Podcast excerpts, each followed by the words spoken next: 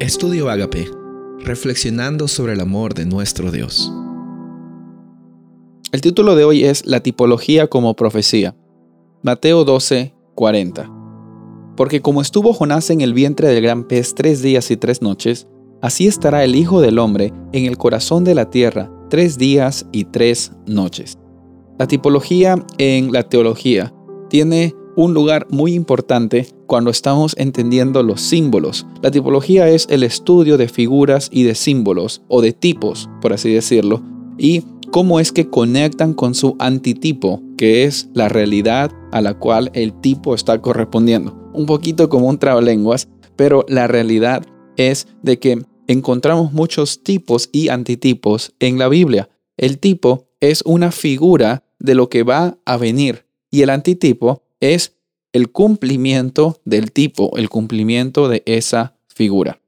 Y hay bastantes ejemplos como el que nosotros leímos en Mateo 12:40, en el cual encontramos tipos o figuras o símbolos de lo que iba a venir, específicamente hablando de lo que Jesús iba a padecer. Muchos tipos o muchas figuras de la Biblia, muchos símbolos de la Biblia, la mayoría de símbolos de la Biblia, apuntan a lo que Jesús está haciendo o hizo o hará por cada uno de nosotros. Específicamente hablando, el Antiguo Testamento tiene innumerables referencias de el sacrificio, la venida del Mesías y la oportunidad de salvación y de liberación que vamos a tener por medio de la segunda venida y la restauración. Entonces, en la Biblia, nosotros encontramos bastantes símbolos y bastantes profecías que históricamente están conectando también con una realidad presente, pero también al mismo tiempo con una realidad mayor en el futuro.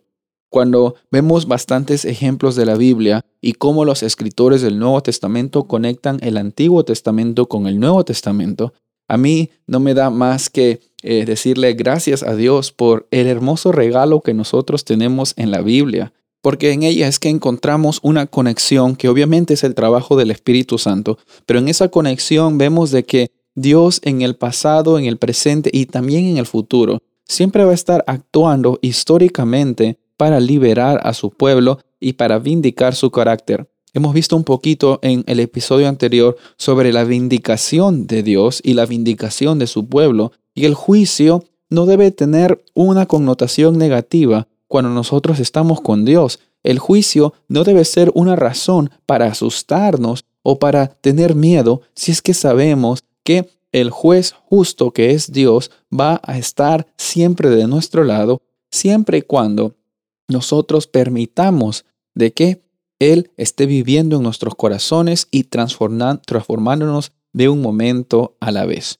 Entonces, cuando vemos la tipología en la Biblia, y la vemos conectada con las profecías, es necesario entonces tener un estudio diligente de la Biblia para entender cómo es que ésta se conecta el Antiguo Testamento con el Nuevo Testamento, para ver qué es el símbolo que nosotros encontramos en el Antiguo Testamento y cómo lo podemos conectar y cómo los autores de la Biblia lo conectan también. Porque como vemos en 1 Corintios 10, 6, nos dice que estas cosas sucedieron como ejemplos para nosotros. La Biblia es un libro que está lleno de ejemplos prácticos y también profundos de cómo nosotros podemos vivir una vida con propósito, una vida con abundancia. En la Biblia vamos a encontrar muchos ejemplos de qué hacer y de qué no hacer, pero no en el nivel conductual. No quiero que me malentiendas, no se trata de que tú cambies tu conducta o que hagas otra conducta nueva, sino de que en el nivel espiritual y en el nivel relacional,